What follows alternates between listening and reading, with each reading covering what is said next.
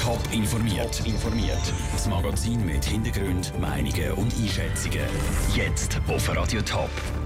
Warum der mutmaßliche Tierquäler von Hefenhofen heute von der Polizei mitgenommen worden ist und warum die Bundesanwaltschaft den Ostschweizer Pyrowerfer vor Gericht stellt, das sind zwei von den Themen im Top informiert. Im Studio ist der Dave Burkhardt.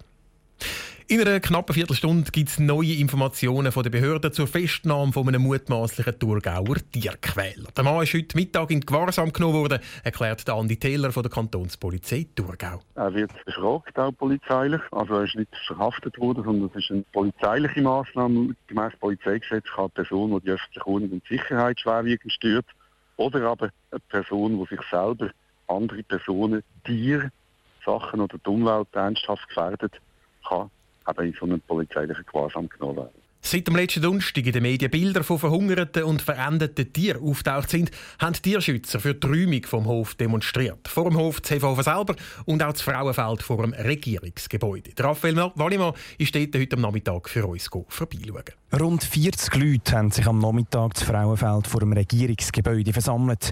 Tierschützer haben nochmal auf ihre Forderungen an die Thurgauer Behörden aufmerksam gemacht. Für uns ist auf jeden Fall klar, solange kein Tierhalteverbot ausgesprochen wird, ist es für uns auch nicht vorbei.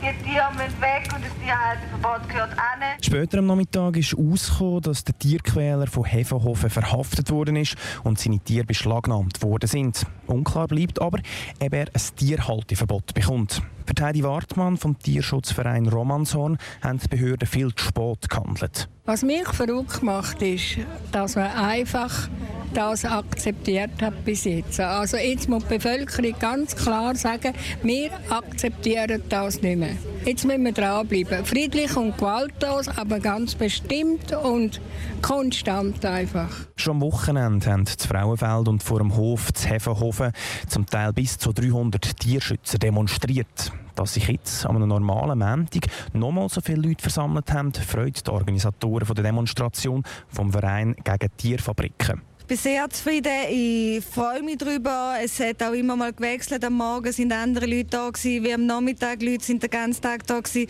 Jeder nach seinen Möglichkeiten, weil es ist halt auch Montag und eigentlich Arbeitstag. Wie Tierschützer weiter vorgehen, haben sie noch nicht können sagen. Sie warten ab, wie die Taskforce, die über den Fall beraten hat, entscheidet. Die Reportage von Raphael Wallimann aus Frauenfeld. Taskforce mit Vertretern von Regierung, Staatsanwaltschaft und Veterinäramt will am 6. also genau 13 Minuten weitere Details bekannt geben. Radio Top ist vor Ort und berichtet. In den letzten fünf Jahren ist es bei Fußballspielen in der Schweiz über 1000 Mal zu Zwischenfällen gekommen. Massenschlägereien, Strassenschlachten mit der Polizei oder das Abbrennen von Pyros und Fackeln in und um die Stadien. Die Politik sucht seit Jahren nach Lösungen, um diese Probleme in den Griff zu bekommen. Jetzt greifen auch die obersten Strafverfolger der Schweiz ein. Die Bundesanwaltschaft bringt den Fan vom FC St. Gallen vor Gericht, weil er im Stadion Pyros gezündet hat. Der Prozess vor dem Bundesstrafgericht fängt morgen Morgen an. Vera Büchi, es ist eine Art Pilotprozess, der uns da bevorsteht. Was macht der Fall genau so speziell? Es ist eben das erste Mal überhaupt, dass die Bundesanwaltschaft einen Fan anklagt wegen dem Zünden von Büros. Und das Anlass ist ein Vorfall Anfang 2016 in Luzern beim Spiel Luzern gegen St. Gallen. Der anklagte Harry Sauer hat dort Büros geschmissen aus dem St. Galler Fanblock raus und eine Person hat davon einen schweren Hörschaden bekommen. Von Videobildern im Stadion ist der 24-Jährige dann als Täter identifiziert worden und bei der Hausdurchsuchung bei ihm daheim haben Ermittler dann später über 1000 1500 Knallkörper gefunden, darunter auch so militärische Sprengmittel, die er vermutlich aus Russland hatte. Jetzt ist es aber, wie gesagt, doch ein Novum, dass wegen dem Zünden von Pyros gerade die Bundesanwaltschaft aktiv wird. Warum hat sie das in dem Fall jetzt doch gemacht? Die Bundesanwaltschaft schreibt selber, mit dieser Anklage gebe es einen Pilotprozess. Sie will sich nämlich mit dem Prozess bestätigen lassen, dass das Zünden von Büros im Stadion ein sehr schweres Verbrechen ist. Eben so ein schweres Verbrechen, dass sie als oberste Strafverfolgungsbehörde zuständig ist. Und das Argument der Bundesanwaltschaft ist, dass erstens der Anklagte in Kauf genommen hat, dass ganz viele Menschen gefährdet werden und zweitens er hätte auch außergewöhnlich schweres Sprengmittel gehabt. Wenn das Bundesstrafgericht das auch so sieht, dann ist die Bundesanwaltschaft eben auch in ähnlichen Fällen von Bürowerfer in der Zukunft zuständig. Und die Bürowerfer müssten in Zukunft sicher mit härteren Strafen rechnen als bis jetzt. Aber was für eine Strafe die Bundesanwaltschaft im Fall vom Anklagten St. Gallen-Fan fordert, das will sie erst morgen bekannt geben.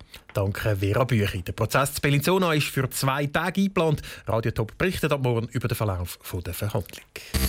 Top informiert, auch als Podcast. Mehr Informationen gibt es auf toponline.ch.